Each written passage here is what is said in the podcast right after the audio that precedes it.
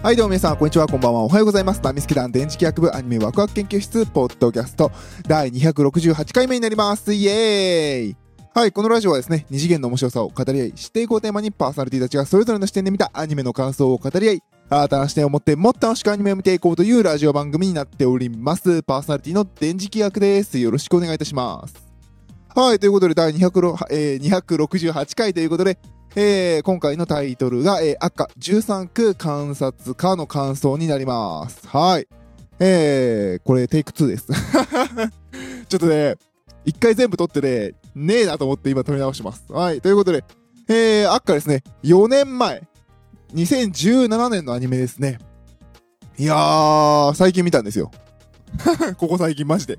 なんかね、前から、なんか、あのー、なんでしょうね、こう、私の中のオタク的な感がですね、これは面白いぞってこう、あのー、なんていうのかな、あのー、私のゴーストが囁いてたわけなんですけれど、オタクならみんなあるよね。あのー、なんていうの、サムネとかさ、えー、CM とかさ、チラッと見た宣伝とかさ、で、あのー、あ、これ面白いんやろな。俺多分これ好きそうやなって思いながら見てないやつ。あれです。あるよね、みんな。ない？はい、えー、まあその中での一つとして赤ですね。えー、赤、えー、13区観察家ということで、えー、イントロダクションを読ませていただくと、えー、13の自治区に分かれた王国にある、えー、巨大組織、えー、巨大統一組織赤。かつてクーデターの危機により結成された赤は、国民の平和を守り続け、100年が経とうとしていた。赤本部の観察課副課長、ジーン・オータスは、もらいタバコのジーンの異名を持つ。組織切っての食えない男。ひょうひょうとタバコを曇らせながら13区をめぐり不正がないか視察を行っている。そんなジーンを見つめる視線、不穏な噂とおやつの時間。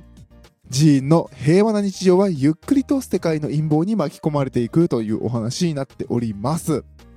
はい。えー、スクエアエニックスの、えー、作品ですね、漫画が原作で。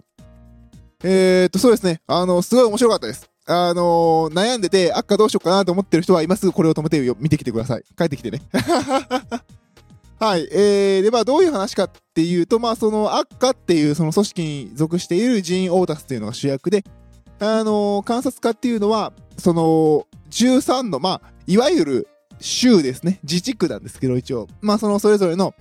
えー自治区があって、で、まあ、それぞれの国が、まあ、昔ね、あの、クーデターがあって、ごちゃごちゃしたから、なんか、まあ、変なことしてないかとかいう、その、まあ、アッカーという組織のその観察家っていうところがこう見回ってるわけなんですよ。その観察家のところからの職員がそれぞれの国に、まあ、何人かずつかななんかまあ、ちょ、何人かまで書いてなかったですけど、まああの、まあ代表がいて、まあそれに、それのところに、あの、まあ視察で赴いて、まああの、ほら、あるじゃないですか。あのープロジェクト監査みたいなのあるじゃないですか、会社で。一気に生々しくなるな、プロジェクト監査っていうと。まあ、その監査をしに行くんですよね。まあ、そのついでに、まあ、ついでにか、まあ、それプラス、えー、まあ、各自治区を、まあ、監視してるという形で、で、まあ、いろんな自治区に行くというお話になってますね。まあ、その自治区で、あのーなんていうのかな、自治区の情勢を見たりだとか、で、まあ、途中、話の途中でね、クーデターまた起こるんじゃないかみたいな噂があるか、それも含めて話を見に行くっていう、えーお話になっております。なので、えーと、ストーリー的にはね、あの、あれ、キノの旅とか、あの、魔女の旅旅とか、あんな感じですね。いろんな自治区に行くと、何でしょう、あの、農業が盛んな自治区とか、あの、地下資源が出てる自治区とか、あとは、なんていうのかな、あの、あまり資源がない、あの、豊かではない自治区だとか、えー、京都みたいな自治区だとか、まあね、あの、そういうところいろんなね、あの、赤という、えー、赤じゃないや、えーと、この13からなるあの王国なんだけど、えー、その13の自治区それぞれが一つの国みたいな形で特徴があり、えー、その国を見ているという、見ていくというお話になってます。でね、あの、もらいタバコの寺院っていうそのあだ名なんですけれど、あの、タバコというもの自体があの高価な世界観なんですね。で、まあそのタバコをもらうような人間。まあもらうというのはどういうことかみたいなのを含めて、えー、ちょっと食えない男が、えー、まあなんていうのかな、ひょうひょう、それこそひょうの、ひょうひょうとね、イントロダクションに書いてある通り、えー、客観的に物事を見ながら、えー、一つ一つ国を見て回るという、国じゃないな、自治区を見て回るという話になっています。あのーそうで、個人的にね、この作品で面白かったのは、その、アッカのその国の本部にある、その、観察家から、それぞれ、その各自治区に配属されて、で、まあ、そこでまあ、観察家の仕事をしてて、プラス、本、本、えー、本部から来た副課長の、えー、が来たらその相手をして、こう、いろんなね、監査をしていくという人とキャラクターたちが各自治区にいるんですけれど、このキャラクターたちがね、やっぱりそれぞれが面白かったですね。で、もちろんその、各地域に行くと、あやっぱりその各地域に、まあ、なんていうのかな、あの、毒されるじゃないですけど、やっぱそこに染まるじゃないですか。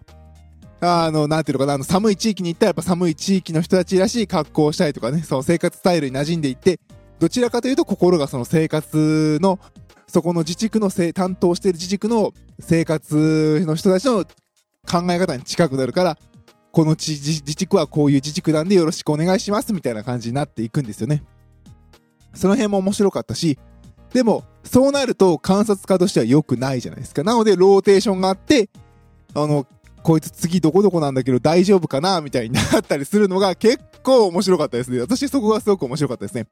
あのー、そうね、あの、なんていうのかな、あの、ギャンブル、あの、だから、ラスベガスみたいなところがあるんですよ。ラスベガスみたいなところで、染まったやつが別のところ行ったら、こいつ大丈夫かなみたいな 思われて、で、後日談の話になると、ちゃんとみんなそれぞれ配属が変わってて、まあそこはそこでちゃんとしっかりやってるみたいな。あの、そうですね、なんか、政治的な話なんですよ、全体的には。全体的にはすごく政治的な話なんだけど、その各地域に配属されている、その観察家の人たちを通すことで、あの、すごくその地域にがどういう生活をしているのかっていうところがすごく色濃く出ていて、面白かったなって、なんか、うん、なんていうのかな、あの、鬼滅の刃とかみたいにドッタンバッタン大騒ぎはしないわけなんですよ。でも、淡々と噛み締めるように進ん、あの、各自治区を見て回り、そして、あの、この国の行く末を考えながら、寺院が、えーいろんなね、あの陰謀に巻き込まれていくっていうのがすごくすごく面白かったですね。で、まあ、あの、ここからね、あのーもうこの作品ね、見てる人に向けてというか、あの、ネタバレ満載で喋ると、あの、その寺院が各国回っていくのと対照的に、あの寺院がね、実は王族だったっていう話が出てくるんですけど、その寺院が、まあ寺院は王族になる気からきしないんですけど、その、王様ももう年いってて、新しい王、あのまあ王子が一人いて、そのバカ王子になるかもしんないってみんながこう、右往左往して、実は上の、まあ、バカ王子はバカ王子なりな考えはあったんだけど、下がやっぱり右往左往してるっていう状況で、そのバカ王子は自分の自治区の、えー、なんですよ、城下町からは出ない、その国からは出ないという、その、バカ王子と、あの、宮野守ね。宮野守って言うなよって。と、まあ、寺院、下野広さんが演じられる寺院が13、えー自治区を回って、話、あの、いろんな国を見ていくっていうところ、そこの対比がすごく面白かったですね。どっちがいいのかっていうのはあるんでしょうけれど。そこはなんか見てて、淡もうやっぱり淡々と進んでいくのがすごく面白いアニメでしたね。なんかね、やっぱりバーン爆発して、うわーって感情爆発する、あの、話数とかあるわけではないから、ここまで見てってはなかなか言えないんですけれど、でも、この作品やっぱり面白いんだろうなと思って、試しててよし見ようって、えー、なんでしょうね。超夏休みの長期休暇で見たんですけど、あの、そういう時にね、見るのにすごくいい作品でしたね。今ね、コロナがかなりやばい状況になってるので、皆さんあまり家から出ない対策をされていると思うんですけれど、あの、ぜひね、この赤、13区観察家はね、ぜひ、巣ごもりにね、見ていただきたい作品ですね。あとはそうですね、キャストがやばいっすね。はい。さっき言ったように、あの、主人公のジーン・オータスが、あの、下野紘さんなんですけど、いやー、下野紘にこれやらすと抜群っすね。あの、下野紘さんはね、ご自身でもあの、あまり声を変えられない声優と言われてますけど、でもやっぱり役者ですよね。なんかやっぱり最近は鬼滅の刃のね、印象とか、私の中のバカ鉄の印象とかね。あとは、何かなやっぱ強く印象残ってるのは異世界の異世界聖騎士物語とかね。結構元気な役が多い印象なんですけれど、でもまあそれでもね、あのーえージョーカーゲームだっけ？とかね、あの結構2枚目な、あとはそうか、あのー働く魔王様でもやってましたね。あの、生意気な役。とかも結構うまいんですけど、今回のこの赤は良かったですね。淡々とひょうひょうと、えー、食えないキャラをやるっていうの。いや、マジ下野紘すげえなと思いながら。え、でも声聞いたら下野紘なんだけど、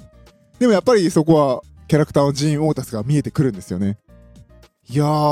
お見事だった。お見事でしたね。いやー、下野紘すげえわ、みたいな。知っとるわって話ですけどね。はい。えー、まあ他もね、あのー、そうですね、驚いたのは、あのー、中尾康生さんがね、出られていたりとか、え、康生さんってよかったよね、名前、呼び方。間違ったらごめんなさい。あとはね、あの、やっぱ17年の作品ですからね、石塚雲章さんがおられたりとかね、してちょっとポロッとね、キャストを見て泣きそうでしたね。あとはさっき言ったね、あの生意気な王子様役でね、あの宮野守さんが出てきたのは良かったですね。いやー、いいね。まあ、こういう生意気な役をやる宮野守いいよね。なんか最近2枚目の強い役が多かったから。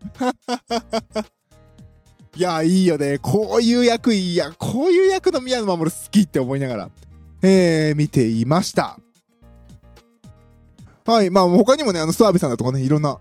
すごい人いっぱいいるんで、これ絶対外れがないので、えー、見てみてください。まあ、キャストをね、見ちゃうと、あの、キャスト一覧を見ちゃうと、どうしても、あー、女性向けかな？とか思っちゃうかもしれませんけれど、大丈夫です。男が見ても全然面白い。えー、いい作品なので、えー、ぜひ皆さん見てみてください。えー、ということで今回は赤13区観察家の感想でした。パーソナリティ電磁気役でした。それでは、バイバイ。